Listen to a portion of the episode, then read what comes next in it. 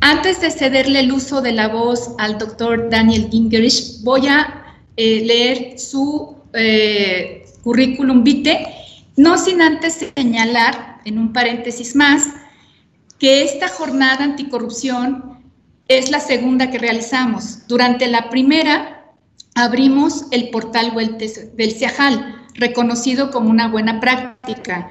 Y hoy nos complace en señalar, como ya nos lo dijo la doctora Vázquez, que Jalisco es una de las entidades federativas más adelantadas en esa interconexión e interoperabilidad nacional.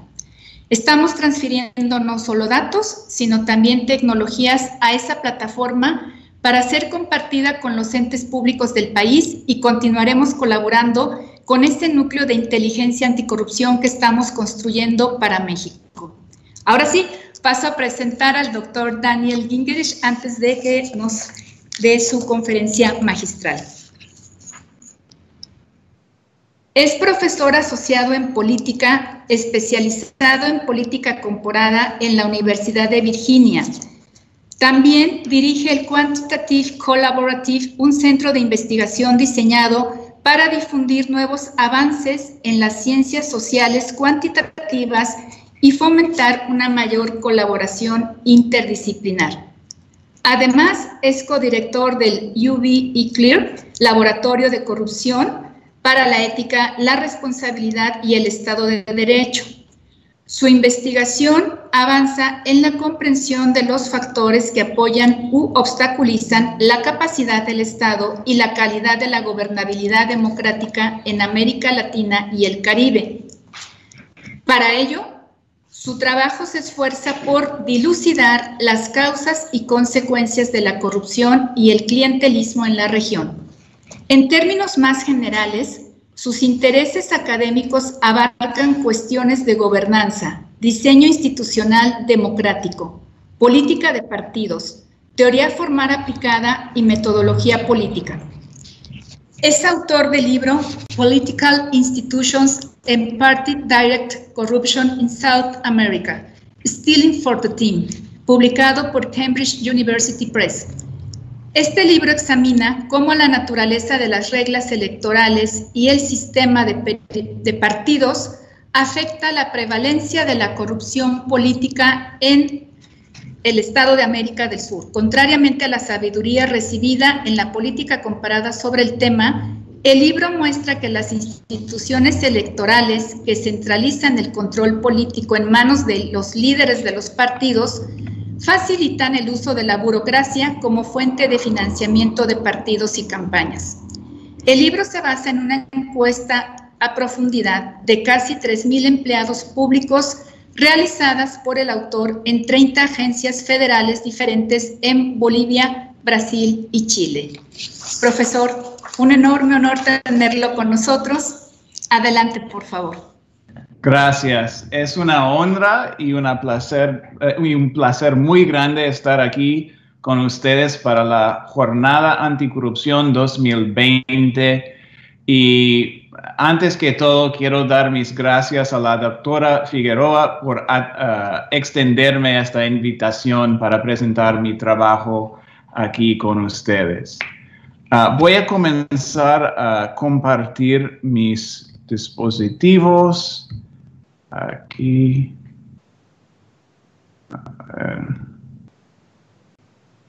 A ver. ¿Pueden ver los dispositivos? Sí, sí podemos. Perfecto, perfecto.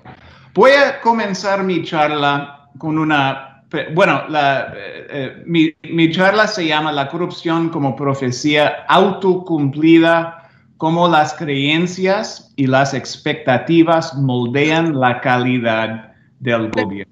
Perdón, profesor, sí vemos su dispositivo, pero no vemos la presentación. Vemos como su pantalla general. A ver.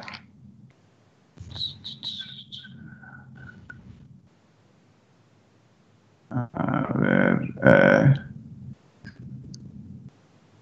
ven. A ver.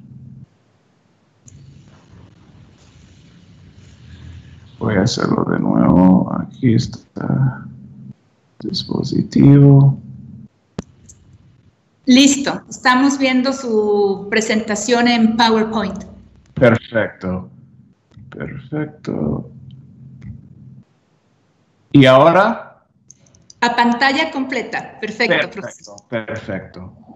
Ahora, uh, comienzo mi charla con una pregunta básica, una pregunta fundamental, que es lo siguiente. ¿Para qué sirven las elecciones? ¿Qué propósito tienen las elecciones dentro de un sistema democrático? ¿No? Y pensamos um, uh, los politólogos que las elecciones más que nada son un mecanismo para establecer la rendición de cuentas de manera vertical, de forma vertical. Es decir, establecer la rendición de cuentas entre los líderes y los votantes. Visto de esta perspectiva, las elecciones sirven dos funciones fundamentales.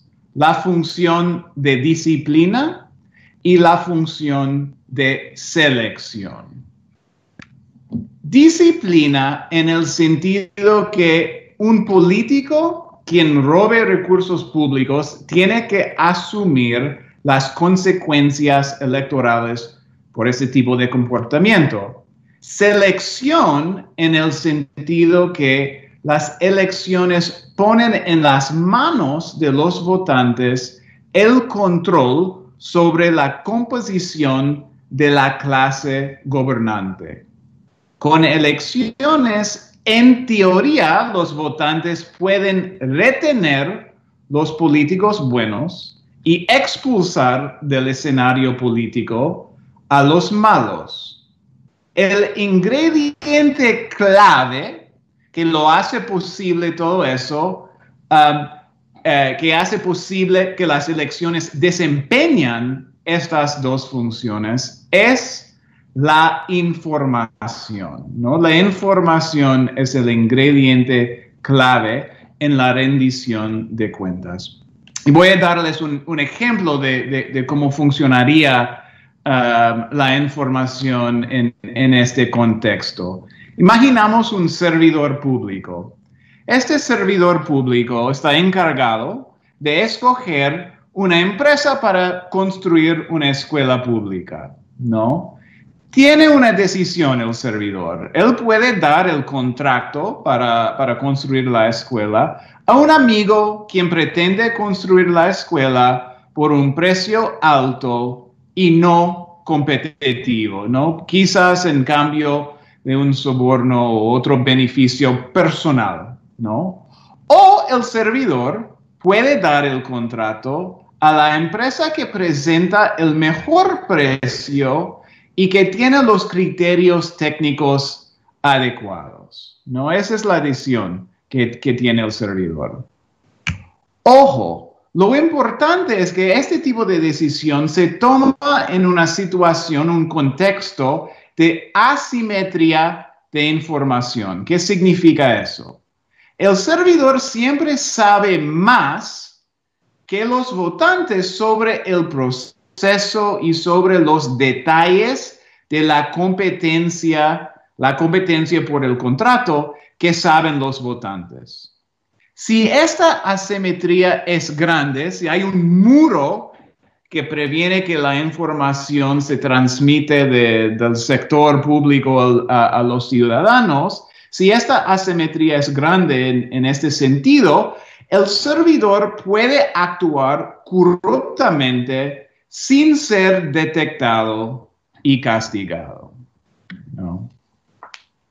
Pero si la asimetría es pequeña, si el muro se, eh, eh, abre, la información pasa al sector público, a los ciudadanos, hay mucha información recibida por el público y los votantes ahora pueden discernir si hubiera o no un acto de corrupción. Así, los ciudadanos, los votantes pueden usar sus votos para expulsar oficiales corruptos, estableciendo la rendición de cuentas. Esta modalidad de concebir los beneficios de la transparencia tiene su origen en modelos de agente principal en economía, en la disciplina de economía, en, la organización industrial. No es una exageración decir que este modelo de agente principal construye la piedra angular de muchos intentos de combatir la corrupción, tanto en el mundo académico, el mundo mío, como el mundo de políticas públicas. Lo que yo quiero hacer con el, tiempo que me queda en mi charla es sugerir que a veces la relación entre la información sobre corrupción y el nivel de corrupción en, sí, la disposición de los, ciudadanos de meterse en actos uh, corruptos, a veces esta relación es, es más complejo y más sutil que uno pensaría. Que, en, este mundo, en, el mundo de los efectos de la información sobre comportamiento, puede haber efectos inesperados y no intencionales. Entonces tenemos que, analizar bien cómo la transparencia y, la difusión de información sobre la corrupción afecta al comportamiento de los ciudadanos. ¿no? Para, para motivar mi discurso, aquí eh, tienen una imagen en el dispositivo del llamado abuso metro, eh, que estaba en una intersección de la Ciudad de México por un rato, que muestra eh, dinero en el sector de educación que supuestamente se desvía o, eh, o, roba, que, que, da una impresión de las pérdidas del Estado mexicano en corrupción en este sector. No, obviamente es una campaña informativa súper bien intencionada, Um, eh, la idea es um, uh, fomentar un rechazo público a la corrupción en este sector y quizás un castigo a, los servidores públicos o los políticos encargados del, del sector, ¿no? Pero uno tiene que tener un poco de cuidado con este tipo de campaña informativa. Voy a presentar un modelo teórico y, también unos resultados empíricos que, que, van a sugerir que tenemos que tener cuidado con campañas informativas de esta forma. ¿Por qué? Porque a veces campañas así pueden transmitir el mensaje de que la corrupción está generalizada, que casi es una norma, que muchos, si no todos, se meten en comportamiento corrupto. Y por eso, cuando pasa eso, cuando hay una creencia generalizada que, muchas personas en la sociedad, o por lo menos en algunos sectores de la, sociedad, están metidos en actos de, corrupción, los costos para cada individuo también ah, ah, para, meterse en actos de corrupción son más bajos y la corrupción por eso está más atractivo. Entonces, esas campañas informativas pueden tener este tipo de, de efecto inesperado, no intencional. ¿no? La pregunta es la siguiente. ¿Podría ser contraproducente la transparencia o la difusión de información sobre la corrupción? Y mi respuesta va a ser sí en algunos contextos específicos. Tenemos que tener cuidado con la discusión y um, la presentación de datos sobre corrupción en algunos contextos específicos. ¿Por qué? Vamos a comenzar a, pensar teóricamente sobre la corrupción y, por qué las noticias de, corrupción, las, noticias sobre corrupción pueden uh, corromperse. Consumir intercambios de corrupción no es fácil, ¿no? Hay mucho riesgo en una transacción corrupta, ¿no? No necesariamente es fácil encontrar un par a, entrar en una relación corrupta, a establecer un red de corrupción. ¿Por qué? Porque hay mucho riesgo, ¿no? Si, si yo intento sobornar um, un servidor público, siendo, por ejemplo, un um, dueño de, una empresa que quiere un contrato, y, yo sugiero que, estoy dispuesto a, proveer uh, un, un, soborno y el servidor no está dispuesto a aceptar el soborno, él puede llamar a la policía, a la procuraduría y yo uh, puedo ir al cárcel, perder mi trabajo. Hay un riesgo en eso. Al otro lado, si el par en el sector público está dispuesto a aceptar un soborno y él sugiere que, quiere un soborno para, uh, uh, para darme el contrato para, construir una escuela o lo que sea, y yo, siendo dueño de la empresa, no estoy dispuesto a, dar el soborno, también yo puedo ir a la policía, llamar a la Procuraduría, una institución um, anticorrupción como la de ustedes, y este servidor puede quedar en, en muchos problemas, perder el trabajo, ir al cárcel.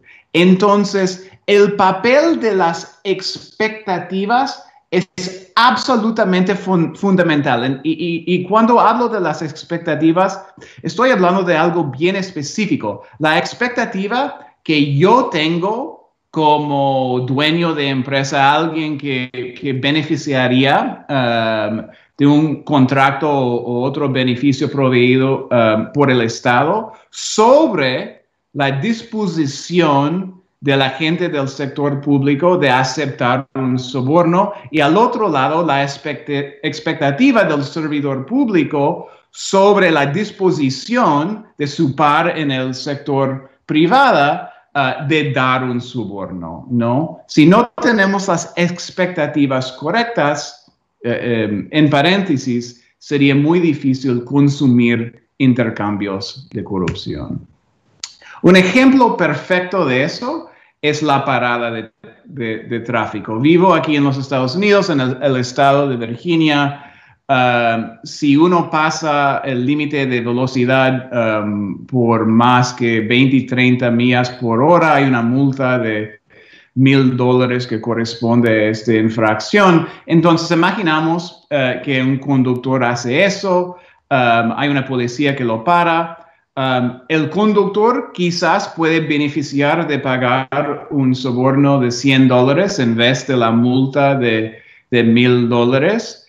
Quizás también uh, la policía, quien lo para, uh, podría beneficiar de aceptar este soborno de, de 100 dólares, quizás porque no recibe un, un, un sueldo adecuado. Entonces, imaginamos estos dos que sí pueden beneficiar de esta transacción corrupta tienen los valores morales suficientemente bajos para aceptar la posibilidad de, este intercambio, pero si tienen las expectativas de que su par no uh, uh, va a aceptar el soborno, ¿no? Que, la policía no va a aceptar el soborno o um, uh, el conductor no, no va a dar el, soborno a la, policía que quiere aceptar el, soborno. Si tienen las expectativas que, el otro lado no está dispuesto a, involucrarse en esta transacción corruptiva,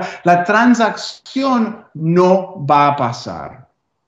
Imaginamos ahora que transportamos mágicamente a esas dos personas, la policía Um, y, el conductor en un contexto en que la corrupción está generalizada. Esas dos personas tienen los mismos valores éticos eh, y, las, y los, los beneficios potenciales de, de meterse en la corrupción son los mismos en este nuevo contexto. El único cambio es que ¿Por qué estamos ahora en una sociedad en que la corrupción, hay una hay un, um, creencia que la corrupción está generalizada? las expectativas son distintas, ¿no? El conductor ahora piensa que, que, sí, la policía sería más eh, propenso de aceptar un soborno y también la policía piensa ahora que en promedio cualquier conductor um, estaría más propenso de ofrecer un soborno. En este nuevo contexto, con las mismas personas y los mismos valores éticos, esta transacción sí va a ocurrir, sí va a haber um, una transacción de corrupción en este nuevo contexto. Y este ejemplo de la parada de, tráfico ilustra la idea de la corrupción como una profecía autocumplida. Y voy a explicar um, eh, en, partes cómo funcionaría este modelo de la corrupción como profecía autocumplida. ¿no? Vamos a comenzar con las creencias sobre la corrupción. Cada individuo tiene un Um, una creencia sobre la corrupción en la sociedad. ¿En qué tipo de sociedad vivo yo? Vivo en una sociedad en que la corrupción está generalizada y muchas personas están metidos en actos de, corrupción. Es, casi algo normal, es una norma en la sociedad.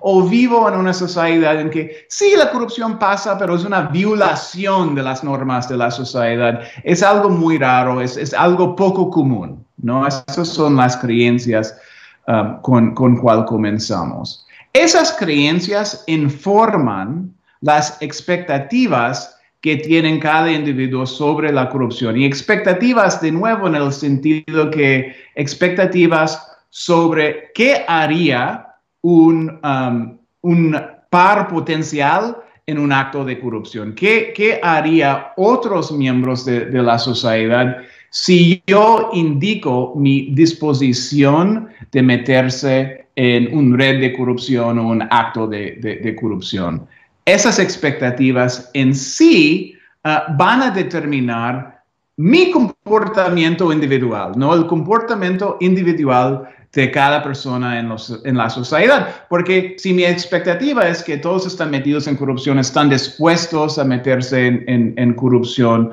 los beneficios para mí como individuo son más grandes y yo en, eh, eh, torno están, yo en torno estoy más dispuesto también de meterme en uh, formas, um, en, meterme en comportamientos corruptos. Finalmente, estas decisiones individuales de miles o millones de personas determinan en una forma de equilibrio eh, general el nivel total de corrupción en la sociedad, ¿no?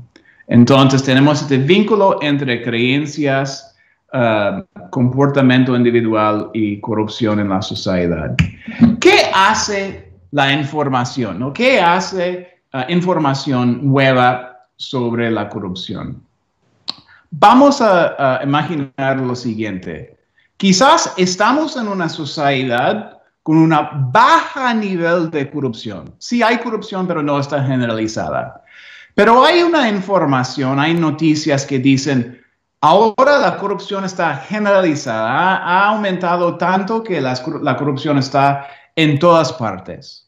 Como resultado de eso, las creencias sobre la corrupción cambian, más personas van a pensar que la corrupción sí está generalizada. Las expectativas sobre el comportamiento del otro, de otros miembros de la sociedad, también van a cambiar.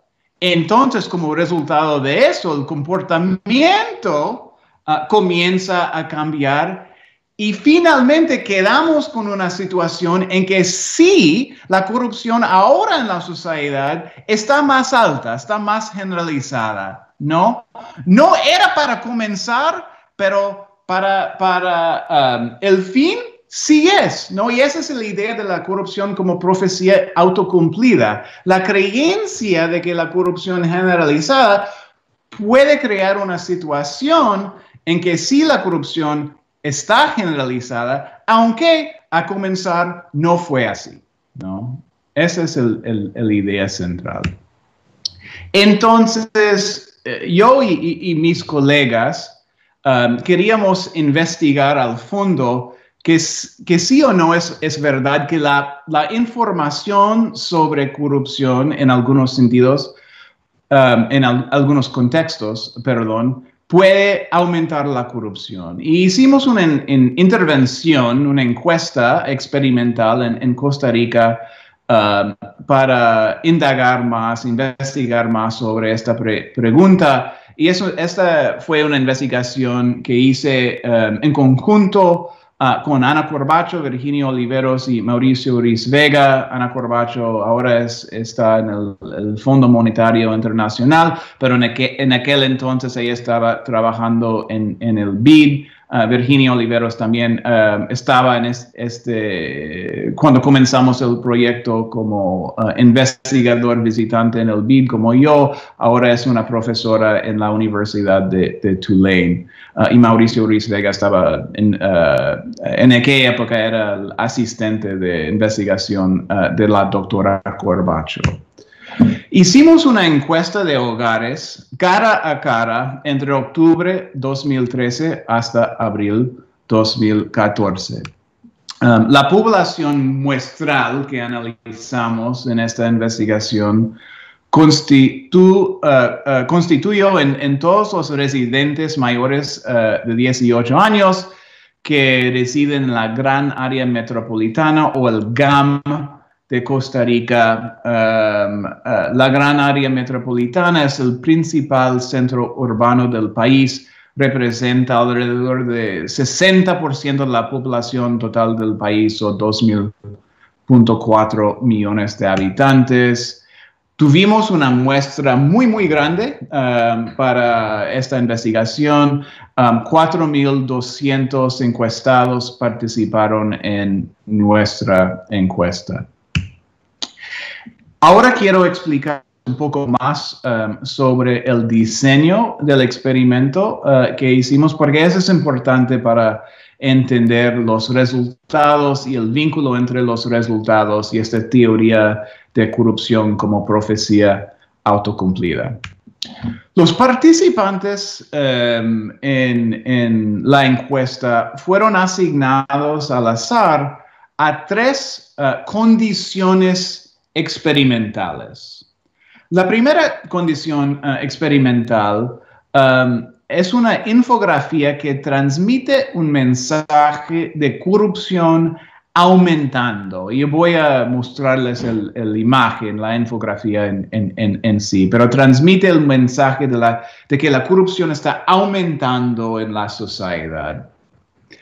La segunda condición eh, experimental era una infografía que transmite un mensaje sobre la ineficiencia en el poder judicial. Y esto era importante para nosotros porque sirve de una, de, una forma de placebo, ¿no?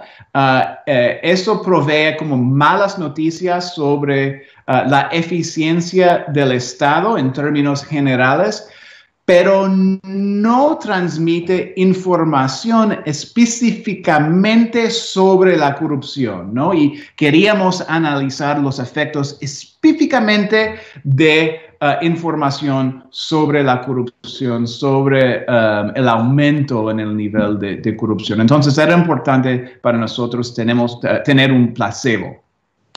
Finalmente, había otra condición experimental que era una condición de control en que no había ninguna información, no, había ninguna infografía uh, recibida por los uh, encuestados, por los participantes.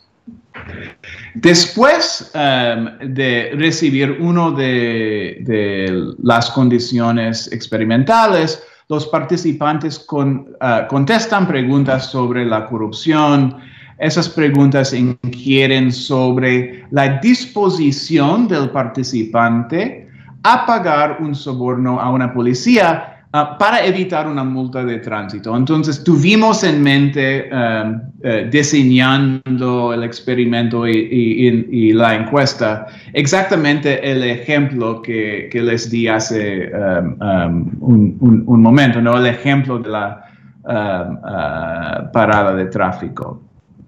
Estas preguntas sobre la corrupción, sobre la disposición de pagar un soborno, Um, fueron, presentados, fueron presentadas en, dos formas. De una forma indirecta con protección total al anonimato del encuestado, del participante, y también de una forma directa, ¿no? una pregunta directa uh, como cualquier pregunta directa en una encuesta. Voy a explicarles en más detalle cómo funcionó Um, uh, la forma indirecta de preguntar sobre uh, disposición de, pagar un soborno en un, en un minuto. Pero primero vamos a hablar sobre las condiciones experimentales, las infografías. Aquí en el dispositivo um, tienen dos imágenes. La imagen um, a la izquierda es um, eh, el mensaje de la corrupción aumentando, ¿no? Es, es, la condición experimental del interés, ¿no? Digamos, de nosotros.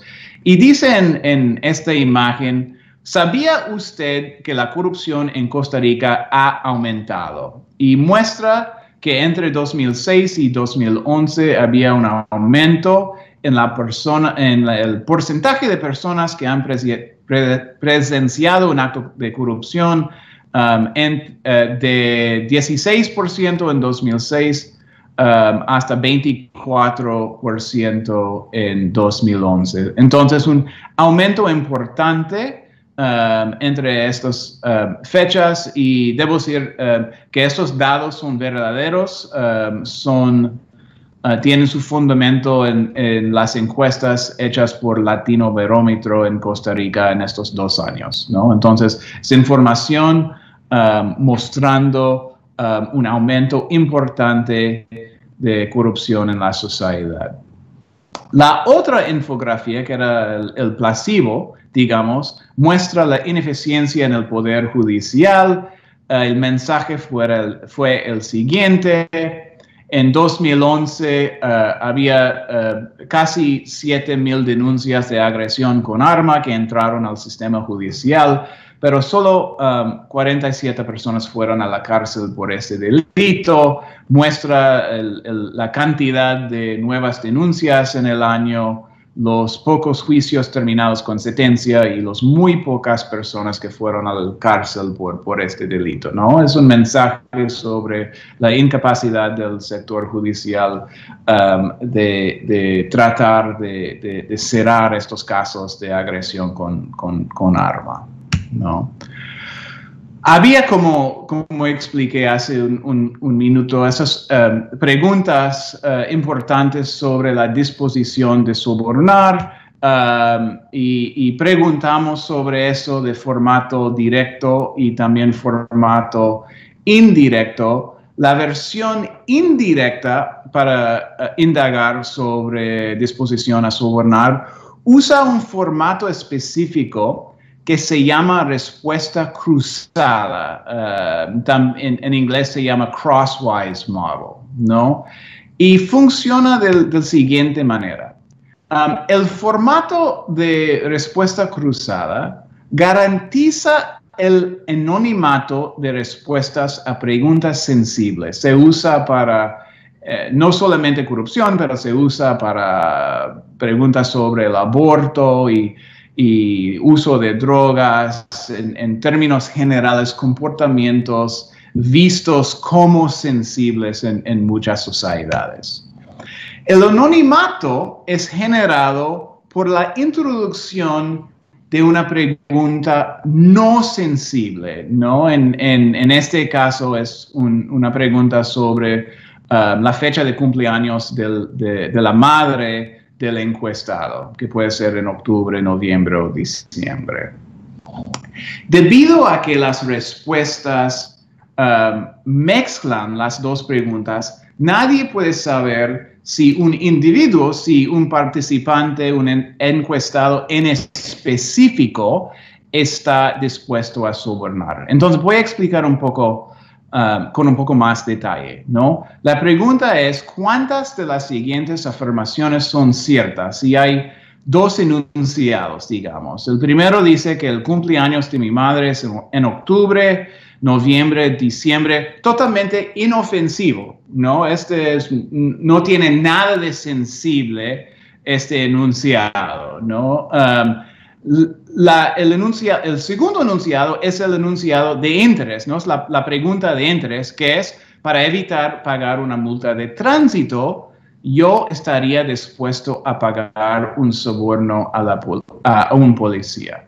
Ojo, el primer enunciado, el cumpleaños de mi madre, en octubre, noviembre, diciembre, sabemos como investigadores de antemano la probabilidad de un sí a esta pregunta. ¿Por qué? Porque tuvimos en nuestras manos las tablas del Instituto Nacional de Estadística y, Censo de Costa Rica que publica esta información, el, mes de los nacimientos en el país.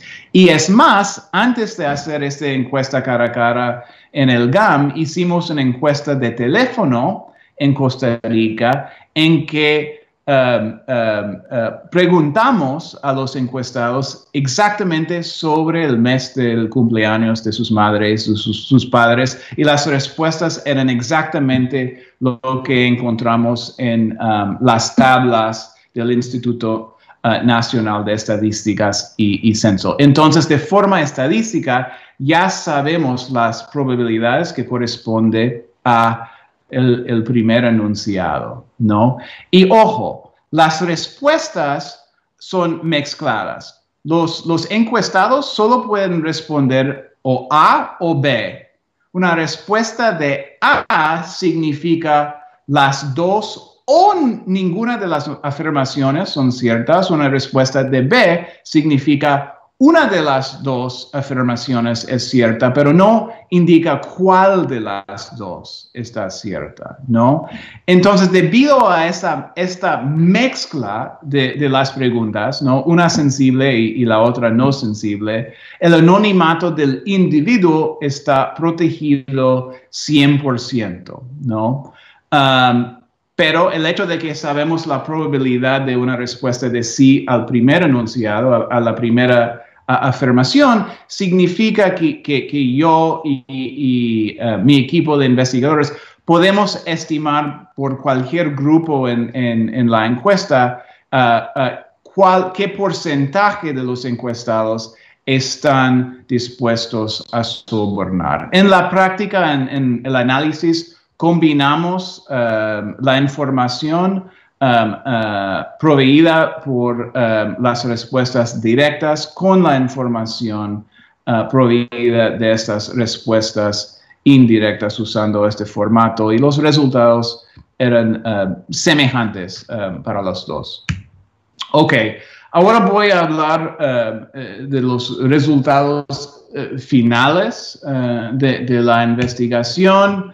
Y eran importantes, em, yo creo, em, fáciles de, entender, exponer a los encuestados a información sobre el aumento de corrupción, aumentó la probabilidad de estar dispuesto o decir que uno está dispuesto a sobornar en cinco puntos porcentuales en promedio, que significa un aumento de más o menos 18%. La información sobre la ineficiencia en el Poder Judicial, el placebo, no tuvo ningún impacto significativo. Tres, el impacto de la infografía sobre la corrupción fue aún mayor um, para los participantes que internalizaron la información en el gráfico. Tuvimos algunas preguntas en las encuestas sobre Um, uh, sobre la internalización de la información y los que sí internalizaron um, la información bien, ellos um, tuvieron un impacto aún más, más grande. Uh, en resumen, uh, sí, en este contexto las malas, de, las malas noticias de la corrupción corrompen. hay evidencia, hay pruebas en favor de la, la hipótesis de la corrupción como una profecía ah, autocumplida. Lecciones. ¿Cómo debemos interpretar estos resultados? Ah, en, términos para nuestras investigaciones, para las investigaciones eh, de las personas en las políticas públicas y también para los, los académicos. ¿Qué significa eso? ¿No? Porque los resultados son un poco subversivos desde la perspectiva que tu, tuve yo y, tuvimos eh, muchos de nosotros sobre los bienes incondicionales de la transparencia cuando hablamos de la corrupción.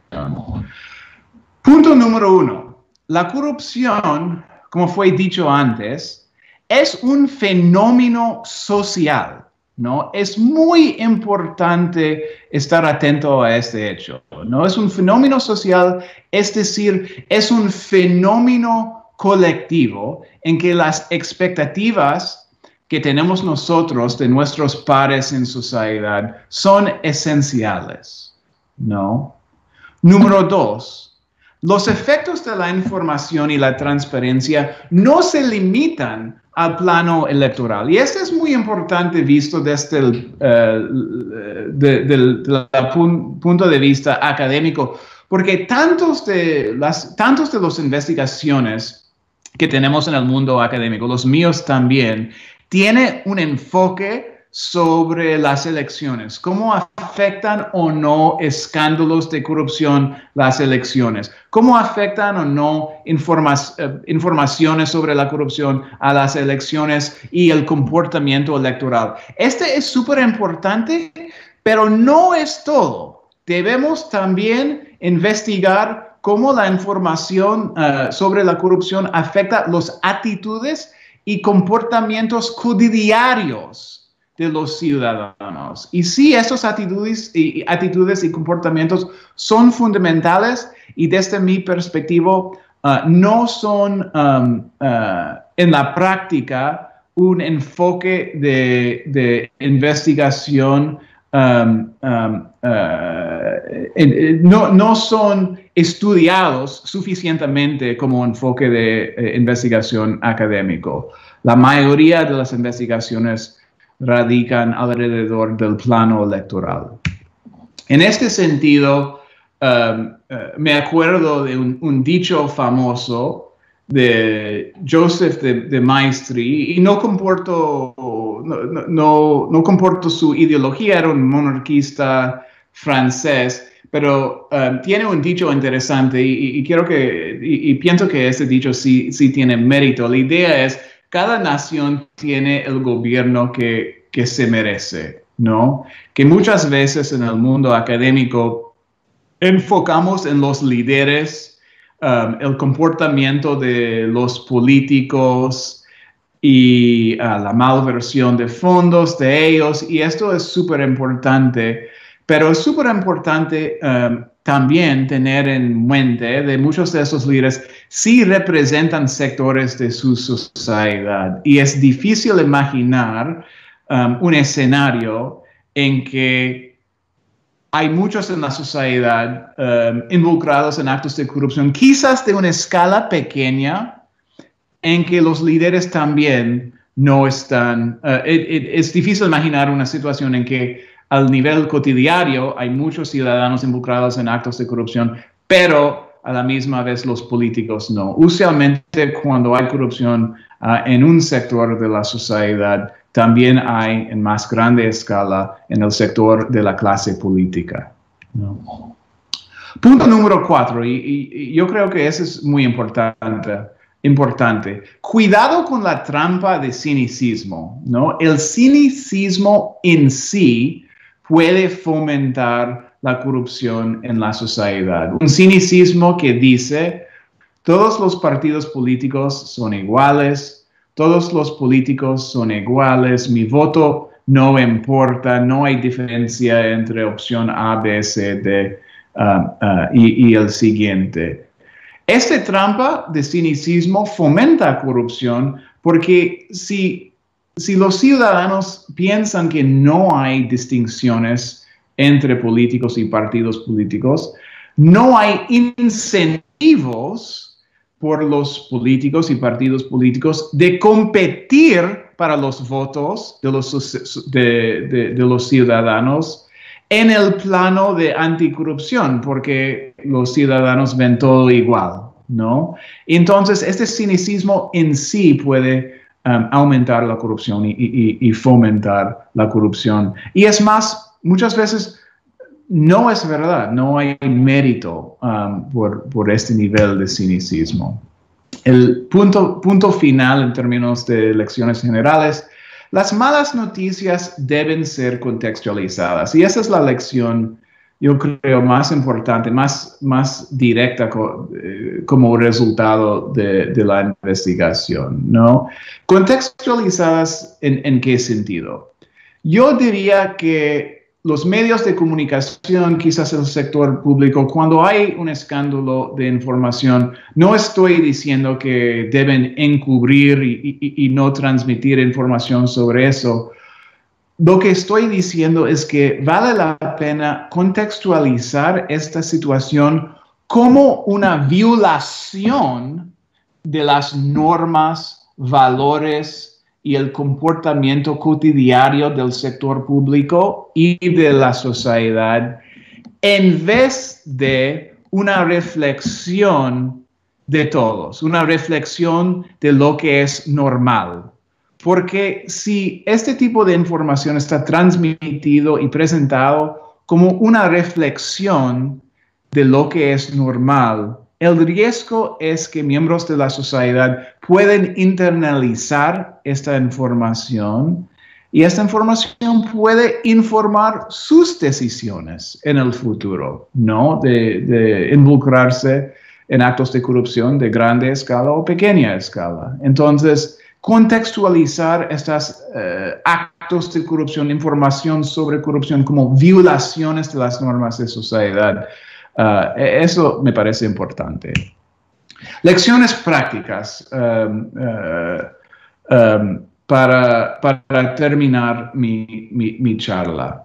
Número uno, saber de antemano los efectos de una campaña informativa contra la corrupción es difícil, ¿no? Es difícil saber exactamente cómo la diseminación de información va a afectar comportamiento y, actitudes. Y por eso yo creo que la solución sería unir los esfuerzos de servidores públicos como ustedes, encargados a combatir la corrupción, y los esfuerzos de, académicos um, como yo y, y, el doctor Santizo, que la investiga como profesión, ¿no? ¿Por qué? Porque a través de experimentos bien diseñados podemos uh, comprender mejor los efectos de información y así implementar políticas públicas que, que pueden aumentar el bienestar público de nuestras poblaciones en las Américas. Muchas gracias. Es un gusto estar aquí con ustedes. Muchas gracias, profesor. El gusto es de nosotros y sin duda la exposición que nos ha dado, basada en estos datos empíricos y también pues en los conocimientos teóricos que, dijo al principio, ha suscitado una serie de comentarios y preguntas entre quienes nos acompañan. Eh, me voy a permitir, ya que tenemos eh, tiempo, preguntarle al comité coordinador, a los integrantes del comité coordinador y del comité de participación social, nuestra presidenta desde luego, si alguno tuviera alguna pregunta o comentario antes de leerle algunas preguntas que han llegado a través de quienes, eh, de las personas que nos están mirando por YouTube.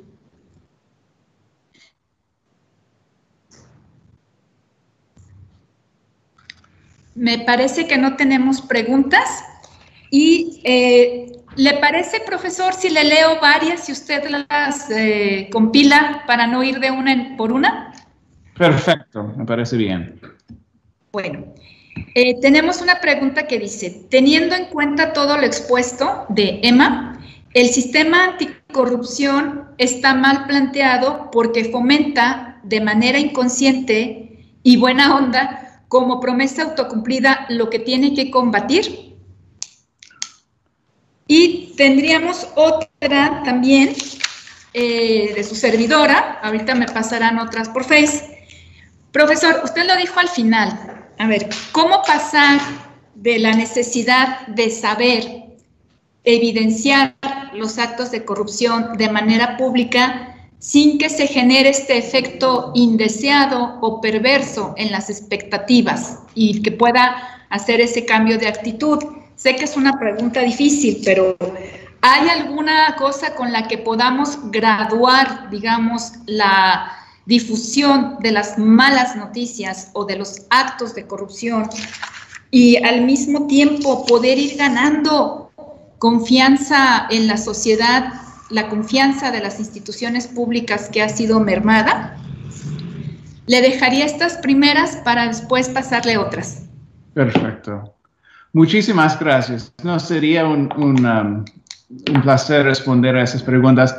Y la verdad, eh, las, las preguntas son bien semejantes, ¿no? Tratan más o menos del, del mismo problema. Es que, ¿cómo podemos evitar estos efectos no deseados de diseminar um, información sobre la corrupción. Y obviamente el sistema anticorrupción está um, organizado alrededor de, mejorar el, nivel de, transparencia.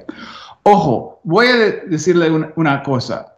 El hecho de que puede haber estos efectos inesperados no significa de ninguna manera que la transparencia y la diseminación de información de corrupción es algo malo, ¿no? Hay un intercambio, ¿no? El intercambio es que sí tenemos que tener una rendición de cuentas vertical y con eso um, comencé mi charla, ¿no? La información es absolutamente central y fundamental para la rendición de cuentas eh, vertical para que las elecciones funcionen, ¿no? Sin, sin, sin, esta información, las elecciones no funcionan, no tienen ni siquiera propósito si, si, si no hay esta información. Pero si a la misma vez tenemos que, que, que, tener en cuenta, todo no es gratis, que sí puede haber estos efectos secundarios que en algunos em, sentidos pueden ser, en algunos contextos, pueden ser importantes. Entonces, ¿cómo evitamos esos efectos secundarios ¿no? Um, de la diseminación de información? Quiero enfatizar de nuevo el punto 5 um, uh, que, que, mencioné antes, que contextualizar la información sobre la corrupción es, es muy importante. ¿no? He trabajado en, en, en, muchos países, eh, he trabajado en, Brasil, Bolivia, Chile. Um, eh, mi esposa es peruana, he pasado bastante tiempo en, Perú, tengo esas investigaciones en, uh, América Central también. Y una cosa que, que, que yo noté que es, es es problemático. Um, es una situación en que hay una opinión generalizado sobre la clase política y cómo está metido la clase política en la corrupción. Un, ejemplo bueno en, la historia recién es, es, este Perú, ¿no? Desde el, régimen de Fujimori y Montesinos, ya había un rechazo casi total al sector em, de la clase política y en, en las semanas recientes el país ha tenido tres presidentes distintos en como siete o diez días, ¿no? Porque hay una falta de confianza en la, la clase gobernante.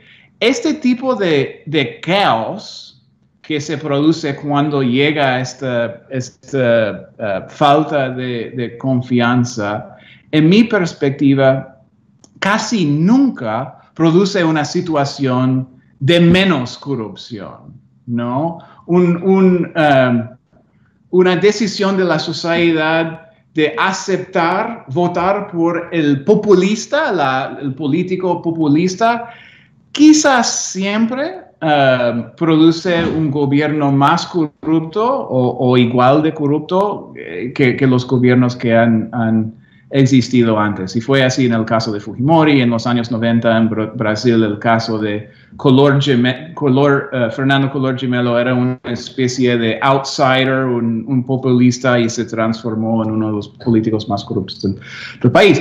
En, entonces, los, los ciudadanos tienen que tener en mente que, que sí puede haber mucha corrupción en el sistema público, puede haber mucha corrupción vinculada especialmente con el financiamiento de campañas que ha, sido eh, un, enfoque muy importante para mis investigaciones. Y voy a decir que en muchos países este tipo de corrupción está bien común, desafortunadamente, pero a la misma vez puede haber diferencias entre partidos políticos y entre políticos en sí en el mal uso de esos recursos públicos. Y aunque puede no haber muchos políticos que tienen un nivel de corrupción cero, esas distinciones son muy importantes, ¿no? Es importante que los votantes reconocen los políticos que son menos corruptos que los políticos que son más corruptos y voten en base de eso en vez de siempre buscar el perfecto, ¿no? Que muchas veces no existe y muchas veces no tiene muchas posibilidades electorales. Es difícil decir eso, ¿no? Porque queremos un mundo en que tenemos muchas opciones, en que todos están limpios y no vinculados con ningún acto de corrupción, pero a largo plazo es importante que siempre los candidatos o, políticos que son menos corruptos, quizás no, con, un nivel de corrupción cero, pero menos corruptos, que ellos ganen las elecciones y los que tienen una reputación peor, que ellos no ganen. ¿no? Entonces, para, para, para decir lo que estaba diciendo de manera más sensible, eh, más, más sencillo, disculpa, las pequeñas diferencias sí son importantes y cuando producimos la información no podemos perder la vista que esas diferencias son importantes. Muchas gracias. Voy a leerle otras más. Eh, las estoy tratando de agrupar. Eh, le pediría a nuestras participantes que nos están viendo por YouTube, algunas se refieren más a temas tecnológicos, quizá las agruparía al final o a lo mejor se las dejamos al doctor Carlos Santizo.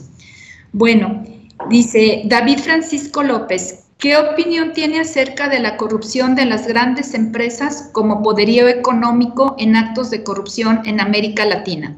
Sergio Armando Serna Estrada, ¿cómo puede mejorar la transparencia, las plataformas de transparencia para ser una herramienta eficaz de los ciudadanos para combatir los actos de corrupción? Y eh, aquí hay una pregunta interesante, eh, vista al revés de lo que nos está exponiendo, profesor Nayeli. ¿La expectativa de corrupción también funciona de manera contraria? Es decir, si le decimos a todos los ciudadanos que la corrupción ha disminuido, la percepción de la corrupción puede disminuir. Y tenemos un comentario de Angie App. Es interesante el analizar eh, con base en la exposición el efecto que tendría una modificación en los procesos electorales donde no se permitiera desvirtuar, sí denunciar si hay conocimiento, pero que las campañas fueran sola de propuestas, no de ataques entre candidatos o partidos? Excelentes preguntas, súper interesantes. Eh, voy a um, responder al número dos y, número tres. El número dos um, es preguntas sobre cómo el Estado debe difundir esas informaciones eh, sobre eh, la corrupción y, ha sido eficaz o no sistemas de anticorrupción um, en, términos de la recolección de, datos. Yo creo que esos sistemas son absolutamente esenciales.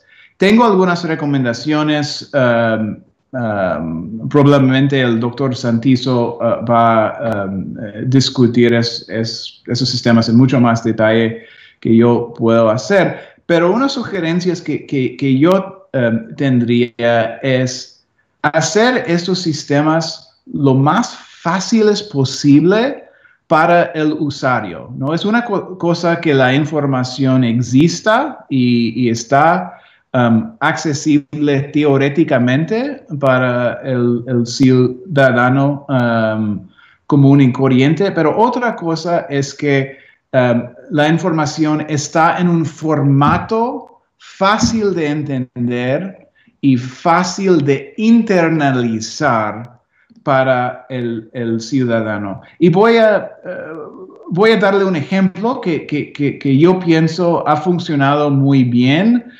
en um, semanas recientes, que no sé si ustedes han visto um, la mapa de John Hopkins University sobre el COVID-19. John Hopkins University tiene un sitio de web con un uh, dashboard Um, que demuestra los casos, la profundidad de los casos de COVID-19 alrededor del mundo. Es, una, es un mapa interactivo en que uno puede enfocar en su ciudad, su condado, su estado, obviamente su país y um, recibir informaciones sobre Um, COVID, cuántas personas tienen COVID, hay otra información sobre la enfermedad, listo ahí. Y yo creo que este tipo de, de, dashboard que es fácil de entender, muy fácil de usar,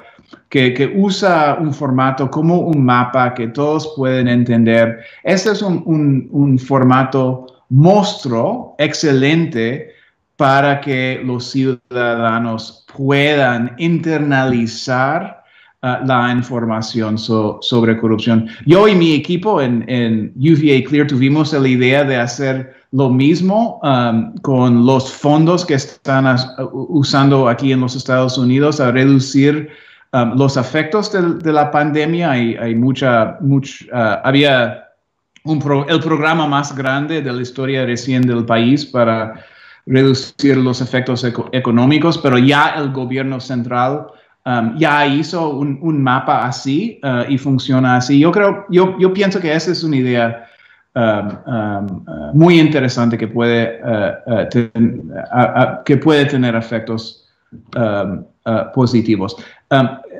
la segunda pregunta a, a, cual quiero responder es, es muy interesante hemos pensado mucho en eso. Si si diseminar la noticia de que la corrupción ha bajado tendría o no los efectos opuestos que, vimos en, nuestro estudio. Según la teoría, debe ser que sí, pero yo no sé si, si, fuera así en, la verdad. Yo tendría que hacer, nosotros tendríamos que hacer la investigación y recoger los datos antes que contestar así. Porque a veces la, información tiene efectos asimétricos. La información, um, es decir, que, que, tiene malas noticias, muchas veces tiene efectos más grandes que información que está basado en buenas noticias. noticias. Um, yo y el doctor um, Carlos Carsatini um, del BID hicimos una investigación en Panamá en que um, uh, tuvimos dos mensajes sobre las tasas de homicidios, tasas de homicidios aumentando, que pasó en el pasado, y tasas de homicidios bajando, que era más recién en la historia de Panamá. El mensaje de homicidios aumentó tuvo un impacto mucho más grande sobre las preferencias um, hacia políticas públicas que la información buena, las buenas noticias de los homicidios bajando. Entonces, como resultado de este estudio, yo sé que a veces no hay una simetría perfecta entre informaciones que tienen buenas noticias y informaciones que tienen malas noticias.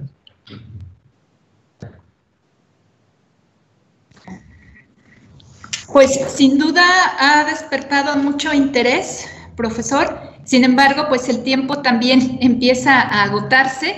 Queremos agradecerle mucho su participación, ha sido honor. Eh, las preguntas y comentarios también se quedan grabados, afortunadamente, ahí en, la transmisión que tenemos y que estará disponible para todos los eh, que quieran mirarla.